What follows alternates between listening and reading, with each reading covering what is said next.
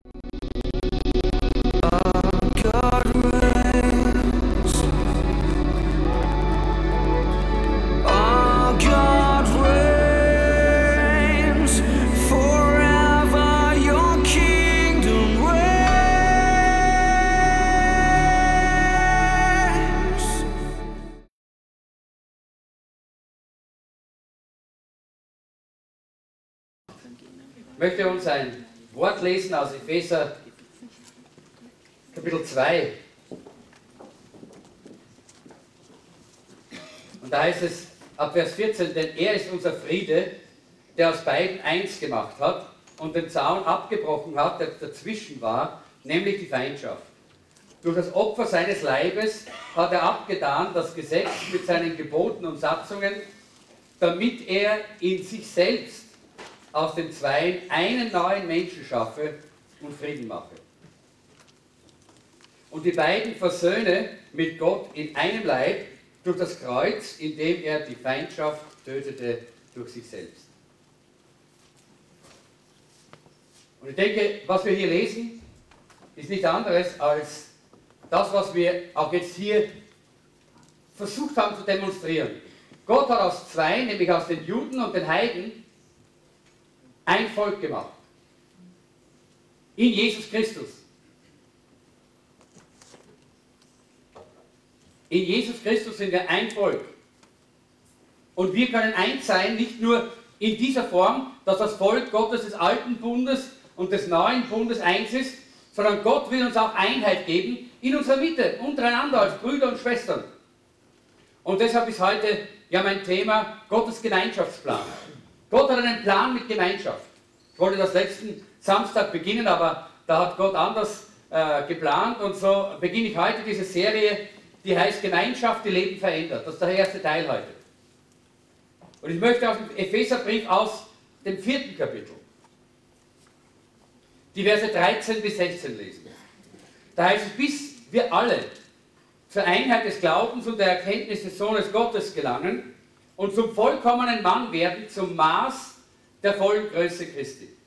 Damit wir nicht mehr Unmündige sein, umhergeworfen und umhergetrieben von jedem Wind der Lehre durch die Spielerei der Menschen, durch die Schlauheit, mit der sie zum Irrtum verführen, sondern dass wir wahrhaftig in der Liebe heranwachsen in allen Stücken in ihm, der das Haupt ist Christus, von welchem aus der ganze Leib zusammengefügt und verbunden durch alle Gelenke die einander Handreichung tun, nach dem Maß der Leistungsfähigkeit jedes, einzelnen Gliedes. Das Wachstum des Leibes vollbringt, äh, vollbringt und zur Auferbauung seiner selbst in der Liebe. Das ist ein bisschen weniger verständlich in dieser Übersetzung als die Schlachterübersetzung, die ich hier verwendet habe. Ich glaube, es ist besser hier, wo es, wo es heißt, äh, von dem aus der ganze Leib zusammengefügt ist und ein Glied am anderen hängt durch alle Gelenke, wodurch jedes Glied das andere unterstützt und nach dem Maß seiner Kraft äh, und Macht, dass der Leib wächst und sich selbst aufbaut in der Liebe. Herr, wir wollen dir danken, dass wir verstehen können, dass wir Glieder am Leib sind, dass wir nicht einfach nur äh, irgendwelche isolierte Menschen sind, die für sich selber leben, sondern du hast uns hineingestellt in die Gemeinschaft. Und du hast einen Plan mit Gemeinschaft. Wir danken dir dafür. Wir bitten dich, Heiliger Geist, komm und zeig uns äh, die wichtigen Punkte auch für unser Leben, auch äh, zeig uns, wo wir stehen, jeder einzelne von uns, in Beziehung auf deinen Plan, den du hast mit Gemeinschaft. Amen. Henry Cloud war als Student ein sehr guter Golfspieler. Er war ein hoffnungsvoller Golf, Golfspieler, ein leidenschaftlicher Golfspieler, äh, der wirklich eine, äh, ein, ein, eine Tournee nach der anderen gewonnen hatte und äh, plötzlich bekam er ein Handleiden. Und er konnte nicht mehr weiterspielen. Mitten in seiner steilen Sportkarriere gab es diesen, diese furchtbare äh, äh diese, diese äh, Handkrankheit und er konnte einfach nicht mehr weitermachen seine Karriere war zu Ende äh, und sein Leben ist irgendwie sinnlos und leer geworden. Und er hat am Anfang versucht, äh, durch Vergnügen und durch Frauengeschichten und durch äh, Alkohol. Äh, diese Lehre, die ihn äh, hier und diese, diese Depression, die das ausgelöst hat, irgendwie zu äh, überwinden, aber es gelang ihm nicht. Äh, und dann hat er sich aber eines Tages entschieden, er hat Leute äh, kennengelernt, die Christen waren, entschiedene Christen, und er hat sich entschieden, sein Leben Jesus zu geben. Und so hat er äh, ein Leben begonnen mit Jesus und er, äh, wie er sich dort bekehrt hatte, hat er ein Wunder erwartet. Er hat erwartet, dass Gott jetzt kommt und ein Wunder tut, ein Heilungswunder mit seiner Hand, dass plötzlich der Blitz Gottes kommt und sein Leben eine andere Wendung nimmt und hier wirklich etwas ganz äh, übernatürlich Fantastisches passiert, äh, so dass er seine Depression loswerden kann und seine Karriere wieder vorangeht und alles so, dieser Zack von oben, nicht Zack, jetzt ist es passiert, nicht? Und er hat darauf gewartet, er hat gewartet auf diese Glücksgefühle, dass alles wieder von, durch Gott in Ordnung gebracht ist und es kam nicht. Und irgendwie äh, schlich sich fast wieder eine gewisse Frustration in seinem Leben ein und dann hat er eine, eine Zellgruppe, eine Bibelzellgruppe kennengelernt in der Gemeinde und hat sich angefangen dort wohlzufühlen, hat sich dort in dieser, in diese, in dieser Zellgruppe äh, einfach eingebracht und plötzlich hat, diese, hat er erlebt, wie er dort angenommen wurde, so wie er war. Da hat er erlebt, dass er geliebt wurde.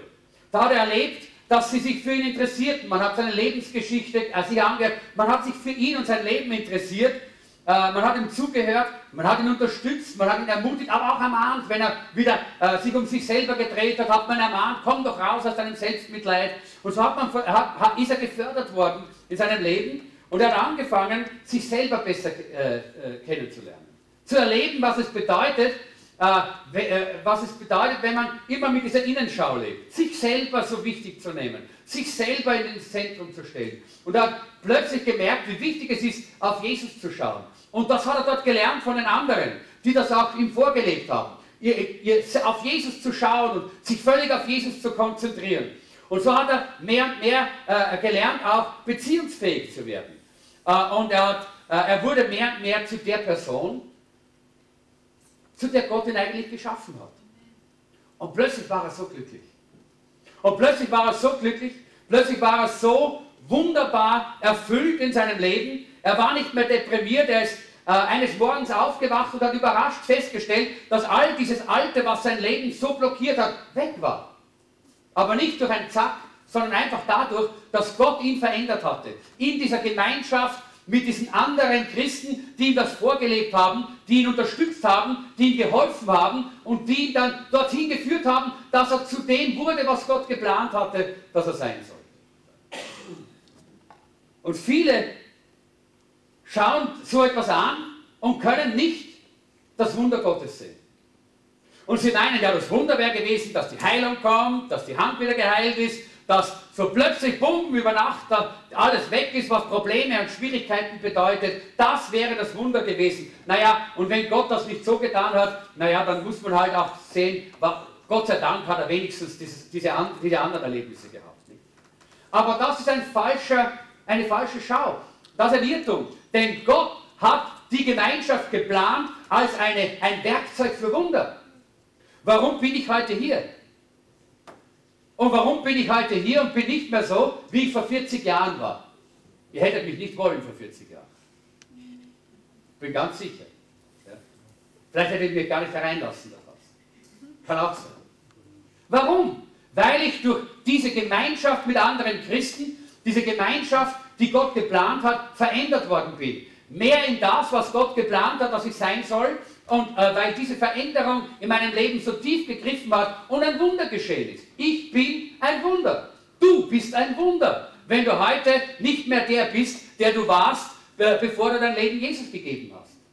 Wenn heute dein Leben mehr von dem erfüllt ist, was Gott geplant hat in deinem Leben, dann bist du ein Wunder. Möglicherweise hast du nicht dieses Zack und Plang und plötzlich irgendwo ein Licht gesehen oder, oder irgendwelche übernatürlichen Dinge da erlebt, sondern durch die Gemeinschaft in der Gemeinde Jesu, am Leib Christi, hat Gott an dir gearbeitet und du bist verändert worden. Und das ist Gottes Plan. Deshalb hat er nicht geplant, dass wir alleine sein sollen. Deshalb bist du nicht geplant, als alleine, als Solo-Christ irgendwo zu stehen und so irgendwann einmal, das haben wir letzten Samstag gehört, gell? äh, von, dem, von dem Hans, der uns das erzählt, den, oder war das am Sonntag, dass es gesagt hat, U-Boot-Christen. Habe ich schon oft erzählt hier, nicht? Ihr kennt die, oder? Das sind die, die am Samstag, bei uns Samstag, bei anderen, bei anderen am Sonntag, da, äh, so auftauchen, nicht? Und dann sind sie da mit allem Halleluja, mit ihren Periskope heraus, nicht? Und dann Halleluja und preis den Herrn und da ist man christlich so wunderbar drauf und super. Und dann kommt der Sonntag, da geht schon ein kleines bisschen so runter und dann kommt der Montag, dann, dann taucht man wieder ab, nicht? Und dann, äh, dann geht es die ganze Woche da unten, rund, äh, da unten schön unten drunter. Da ist nichts mit Halleluja und da ist nichts mit dieser Herrlichkeit Gottes und da ist nichts mit all dem, was eigentlich, äh, was eigentlich Gott geplant hat, sondern da ist man da irgendwo ganz un, äh, äh, hoffentlich unerkannt. Nicht? Hoffentlich sieht niemand und weiß niemand, dass man Christ ist, nicht? weil man lebt ja genauso wie alle anderen. Nicht? Ohne Unterschied. Ja? Und dann am Samstag in der Früh geht es wieder. Ja? Halleluja, Halleluja. Ja? Äh, das sind die, die U-Boot-Christen. Ja? Aber Gott hat das nicht geplant für unser Leben. Das ist, wenn wir solo sind.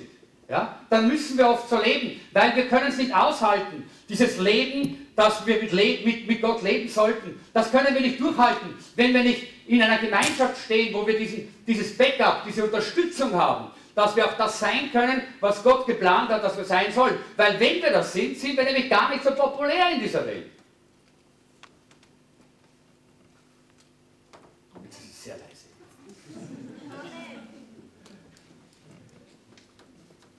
Wer möchte nicht gerne populär sein? Alle möchten das. Jeder möchte gerne, dass die Leute sagen, mach krasser Kerl. Mach super, die ist gut, die ist toll. Na, der ist toll, oder? Jeder möchte das. Aber wenn du wirklich mit dem Herrn lebst, wenn wirklich dein Leben voll ist von der Gegenwart und der Heiligkeit Gottes, dann wird es einfach so sein, dass die Menschen neben dir manchmal sich auf den Schlitz getreten fühlen, auch wenn du gar nichts sagst. Weil der Geist Gottes durch dich wirkt. Und sie plötzlich ihre Sünde erkennen. Und dann bist du plötzlich nicht mehr so populär. Weil plötzlich, wenn sie dein Leben anschauen, dass ein Leben ist ohne die Sünde und ohne äh, all, den, all die, äh, die, Dinge, die diese, in dieser Welt üblich sind, dann werden sie plötzlich davon überführt selber und sie werden erkennen, dass in ihrem Leben eine, eine Änderung braucht. Und deshalb brauchen wir auch die Gemeinschaft. Die Gemeinschaft, die hinter uns steht und die uns hilft, hier durchzugehen. Aber ich möchte hier noch einmal äh, äh, äh Kapitel 4 im Epheserbrief, Vers 16 lesen, wo es heißt, von dem aus der ganze Leib zusammengefügt ist. Von ihm her, heißt es auch, ist der ganze Leib zusammengefügt. Das ist nicht eine menschliche Organisation. Wir sind nicht ein religiöser äh, Kaninchenzüchterverein. Nein, sind wir nicht. Ja, manche meinen das, dass das die Gemeinde ist. So eine Art wie Verein halt auf der Jesus-Basis statt auf der, auf der Kaninchen- oder, oder äh, Skateboard-Basis oder sonst was. Nein, das sind wir nicht sondern wir sind Leib Christi. Das steht hier ganz klar und deutlich. Und das heißt, von ihm, von ihm her sind wir zusammengefügt zu einem Leib. Von ihm her ist der ganze Leib zusammengefügt, heißt es hier. Und ein Glied am anderen, äh, hängt am anderen durch alle Gelenke und wächst. Und das sind wir und wir sollen wachsen und verändert werden. Wachsen bedeutet verändern. Ja? Schaut euch die kleine äh, Tabitha gerade noch an. Ja? Weil vielleicht nächsten Samstag ist, schaut sie vielleicht schon ganz anders aus. Zumindest wenn du ein paar Wochen weg bist, kommst du zurück und sagst, was, das ist die Tabitha? Die war doch so klein. Ja? Veränderungen sind normal, wenn wir wachsen. Veränderungen, äh, wenn du nicht wächst, gibt es keine Veränderung. Ja? Also das zeigt dir wieder, zeigt dir wieder nur dann, wenn du, äh, wenn du, wenn du wächst wirst du, äh, und bereit bist zu wachsen, oder umgekehrt, wenn du bereit bist zur Veränderung, kannst du auch Wachstum erleben. Wenn du dich, dich weigerst, zu ver äh, dich verändern zu lassen, dann wirst du auch dein Wachstum blockieren. Weil bei uns ist es nicht so wie bei den Babys. Die Babys wachsen auf jeden Fall. Die brauchen nur ein bisschen Muttermilch und passt schon. Ja? Äh, aber bei uns geht es um eine Entscheidung.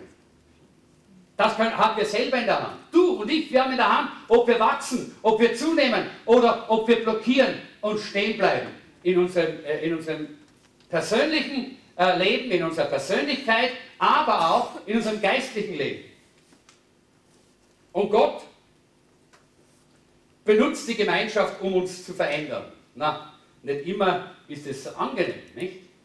wenn da irgendwo so ein Schleifstein herumläuft, nicht? Der, der jedes Mal an einem schleift. Nicht? Das ist gar nicht angenehm. Ich mag das gar nicht so gern. Aber Gott hat mich nicht davon verschont. Das ist so. Warum? Weil Gott weiß, was wir brauchen. Wir haben das gehört heute äh, äh, von der Melanie, von der Bibelschule und nicht nur auf der Bibelschule ist es so. Brauchst gar nicht erst in die Bibelschule gehen, um geschliffen zu werden. Brauchst nur ordentlich in der Gemeinde zu sein. Da geht das genauso gut. Äh, ich meine, ich habe nichts gegen die Bibelschule, aber ich meine, du schleifst von wegen Schleifen. Ja. Geh, geh nur ordentlich in die Zellgruppe und sei nur ordentliches Mitglied, nicht nur Mitglied, sondern Glied in der Zellgruppe. Bring dich ein. Hm, dann wirst du das schon merken. Ja. Äh, und das ist, was Gott gebraucht, um uns zu verändern, um uns mehr und mehr zu dem zu machen, was Gott eigentlich gebrauchen möchte. Uns in dieser Welt als Veränderer dieser Gesellschaft dieser Welt zu gebrauchen, damit die Menschen offen werden für das Evangelium. Oft gebraucht Gott spontane Wunderheilungen, aber das kann in der Zellgruppe sein, in der, im Gottesdienst sein, aber oft gebraucht er eben auch spontan Menschen, ja, um an, in unserem Leben etwas zu tun. Ganz besonders dort, wo es um seelische Heilung geht, um geistliche Gesundheit und geistliches Wachstum, da gebraucht Gott sehr viel die Gemeinschaft, in die er uns hineingestellt hat. Äh, und äh, in dieser Predigtreihe möchte ich ganz besonders einfach einige Dinge hier auf, aufzeigen, die wichtig sind, die wir lernen müssen, die notwendig sind, damit wir diese Gemeinschaft richtig leben können. Und damit in dieser Gemeinschaft das passiert, was passieren sollte, nämlich dass Männer und Frauen Gottes in dieser Gemeinschaft gebildet werden und Jesus sichtbar wird. Darum geht es ja in erster Linie. Heute äh, möchte ich ganz und auch wie, möchte ich äh, uns zeigen, wie eigentlich Zellgruppen auch funktionieren sollten. Und da könnt ihr mehr, mehr dann trainieren in euren Zellgruppen, wenn ihr zusammenkommt. Das sollte dann dort auch umgesetzt werden und geschehen. Dass der Heilige Geist in den Gruppen wirkt, sodass der Geist Gottes an uns arbeitet und, und uns verändert. Ich glaube, dass es in unserer Gemeinde solche Leute gibt, die in Zellgruppen sind äh, und sie erleben dort, dass sie angenommen sind mit ihren Schwächen, und mit ihren Stärken, dass sie äh, Ermutigung erleben, Korrektur erleben äh, und dass ihr Leben sich wirklich Schritt für Schritt verändert. Ich glaube aber auch, dass es Leute gibt, die äh, zwar in einer Zellgruppe sind, aber sagen, ich bin jetzt schon so lange dort, aber eigentlich weiß ich nichts von den anderen. Und die wissen nichts von mir. Ich bin einfach immer nur Gast. Ich gehe immer hin und gehe wieder und gehe wieder hin und gehe wieder. Äh, und, da, äh, und das ist meiner Meinung nach nicht das, was unter Zellgruppe und unter Gemeinschaft im Sinne von der Gemeinschaft, die wir hier in Epheserbrief lesen, gemeint ist. Da geht es um verändernde Gemeinschaft. Da geht es um Gemeinschaft, die an uns arbeitet, die uns nicht lässt, wie wir sind. Ja? Da geht es um geistliche Gemeinschaft, die etwas an unserem Leben wirklich tut.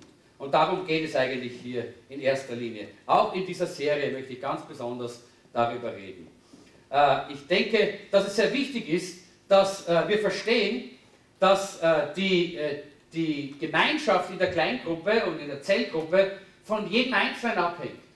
Das ist nicht jetzt die Sache des Leiters, das ist nicht jetzt die Sache von irgendeiner Person, sondern jeder Einzelne von uns. Und möglicherweise bist du gerade der Block, der in dieser Gruppe es nicht möglich macht, dass dort Offenheit ist, weil du selber dich nicht einbringst, sondern weil du mehr oder weniger auf Distanz bleibst in dieser Gruppe.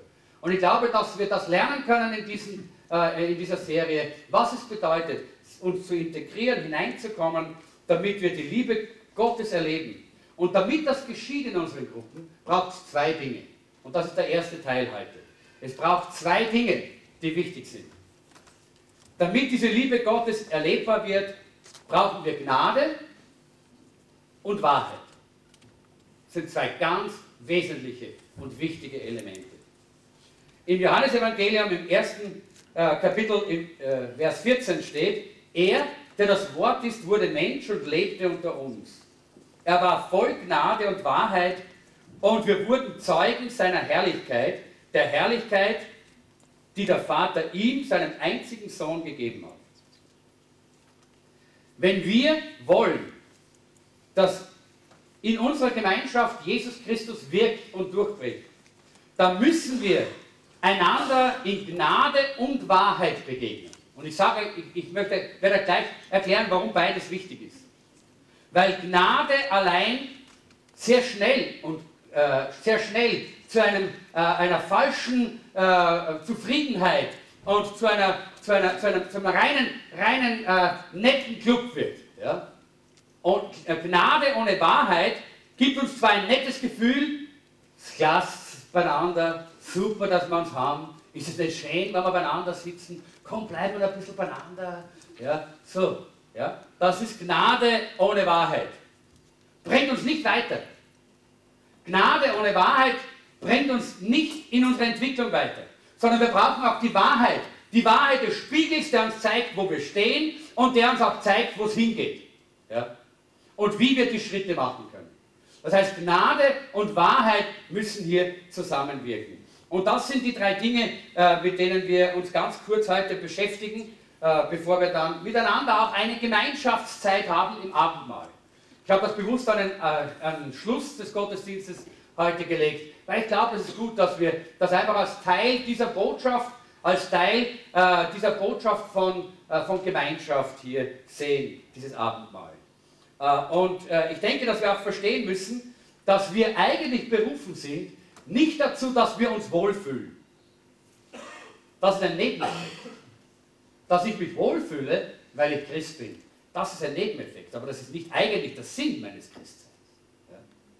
Sondern der Sinn meines Christseins ist, dass ich denen, die Gott mir anvertraut hat, und das seid in dem Fall ihr, und du hast auch solche, vielleicht in deiner Zellgruppe, vielleicht in deiner Familie, Du hast auch solche Menschen, dass ich denen, die Gott mir anvertraut hat, helfe, dass sie tiefer in die Gemeinschaft mit Gott kommen, dass sie tiefer in die Familiengemeinschaft hineinkommen, von der wir in Epheser Kapitel 2 gelesen haben, dass wir nicht mehr Fremdlinge sind, sondern dass wir jetzt Hausgenossen, das heißt Familienmitglieder Gottes sind. Wir gehören zur Familie Gottes, aber viele, die, die leben da so irgendwo an der Peripherie, die verstehen doch gar nicht, was es heißt. Ich bin Teil der Familie Gottes. Die verstehen noch nicht, was es heißt. Ich bin ein Sohn, eine Tochter Gottes. Die verstehen noch nicht, was es heißt. Ich gehöre zum Haushalt Gottes. Haushalt hat was mit allen möglichen Versorgungen zu tun. Gott versorgt mich. Gott kümmert sich um mich. Gott hat einen Plan für mich. Ich bin Teil des Haushaltes Gottes. Viele verstehen das nicht.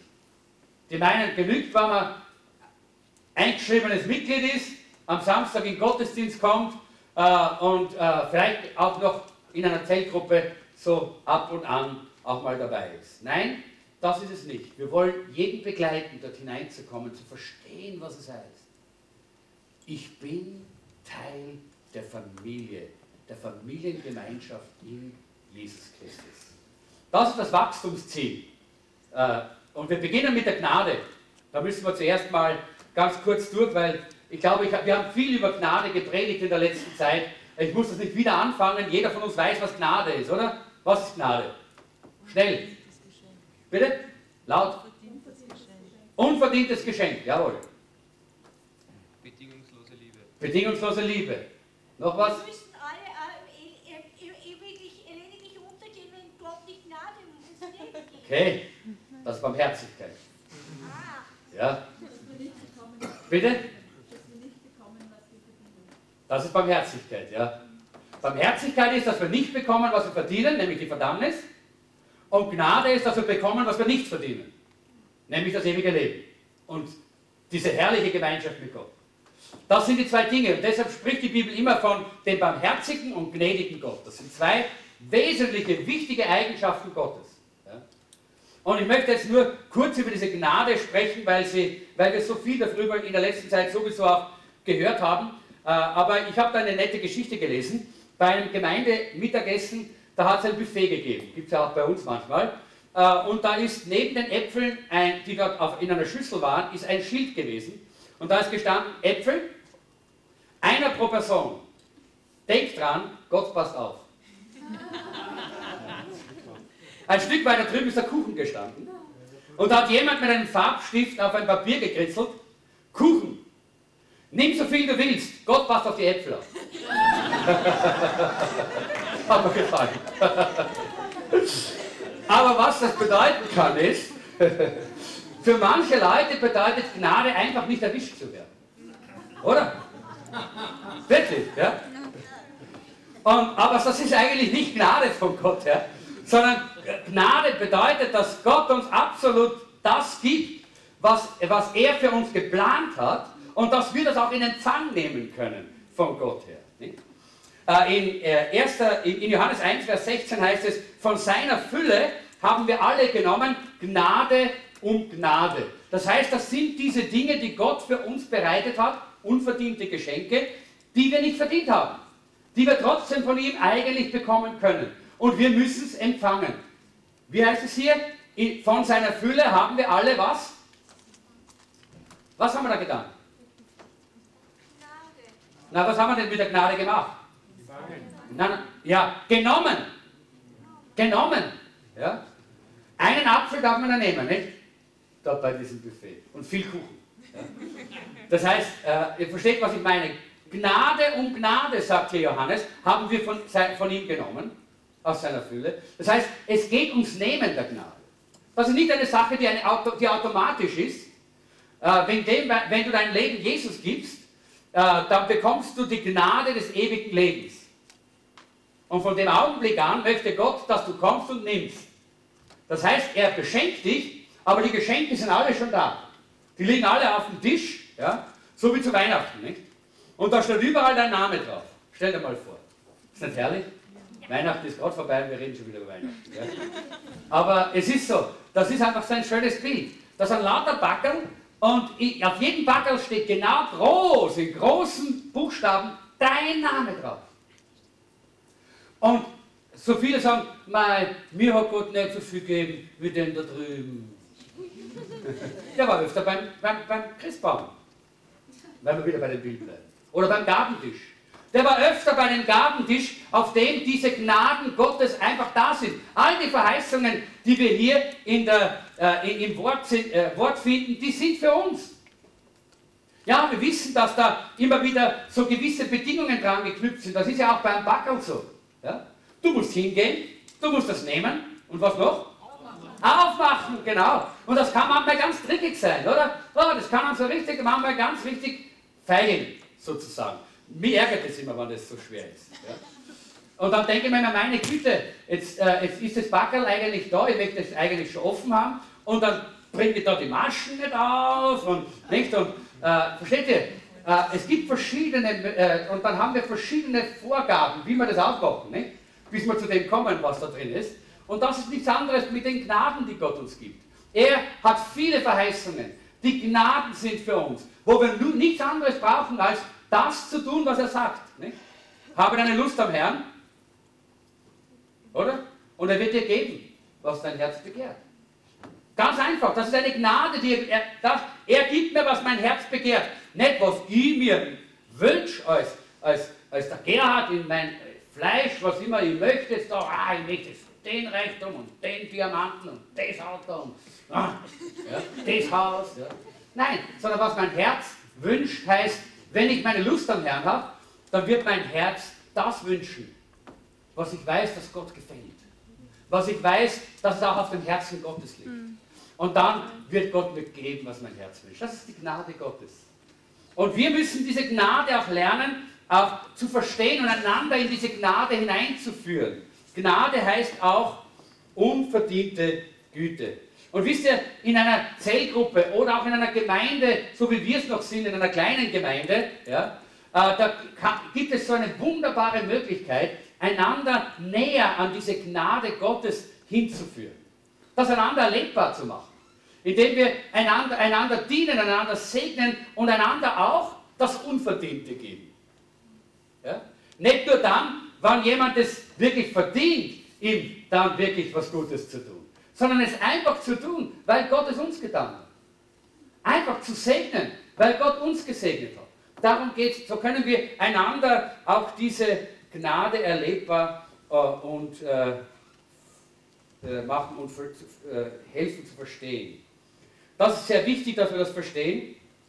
Es gibt hier äh, ein, einfach auch eine Kultur des Fragens, könnte man das nennen. Wo wir uns fragen können als Gruppe, und ich möchte euch das als Zellgruppe jetzt mal so mitgeben, äh, stellt mal die Frage, was, was können wir dir geben, damit du weiter wachsen kannst? Das ist wichtig.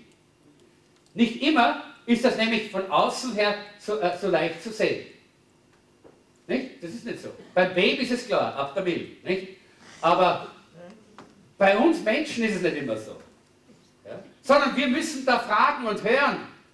Wir haben da gestern einmal äh, äh, drüber gesprochen, äh, wie wichtig es ist, dass wir, dass wir hören, was in den Menschen ist. Damit wir das tun und geben, was die Menschen brauchen. Und nicht das, was wir ihnen geben wollen. Ja? Und das ist eben sehr wichtig, auch gerade in diesem Zusammenhang mit Gemeinschaft. Dass wir das lernen. Dass wir lernen, dass wir fragen, hey, was kann ich dir tun? Was kann ich dir geben, damit du weiter wachsen kannst in deinem Glaubensleben? In 1. Petrus 4, Vers 10 sagt Petrus, dient einander mit der Fähigkeit, die Gott euch geschenkt hat. Jeder und jede mit der eigenen besonderen Gabe. Dann seid ihr gute Verwalter der vielfältigen Gnade Gottes. Ich war äh, bei einer Sitzung vor einigen äh, Tagen in der City Church äh, hier im 17. Bezirk und da haben sie, wenn man hineinkommt, dort äh, ein, eine, so, ein, so ein, ein Banner und da steht drauf, und hat, mich, hat mir sehr gefallen, Zusammenkunft ist der Anfang.